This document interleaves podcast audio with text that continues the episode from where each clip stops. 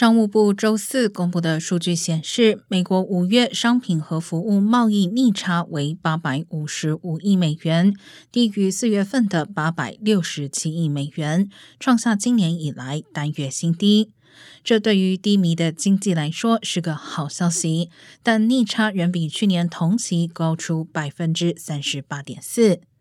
得益于石油、天然气和消费品出口大增，美国五月份出口额比前月上升三十亿，至两千五百五十九亿美元。分析指出，如果贸易逆差继续缩窄，将对美国第二季度 GDP 有所助力。美国一季度经济负增长，其中当季贸易逆差大增，导致 GDP 损失了三点二个百分点。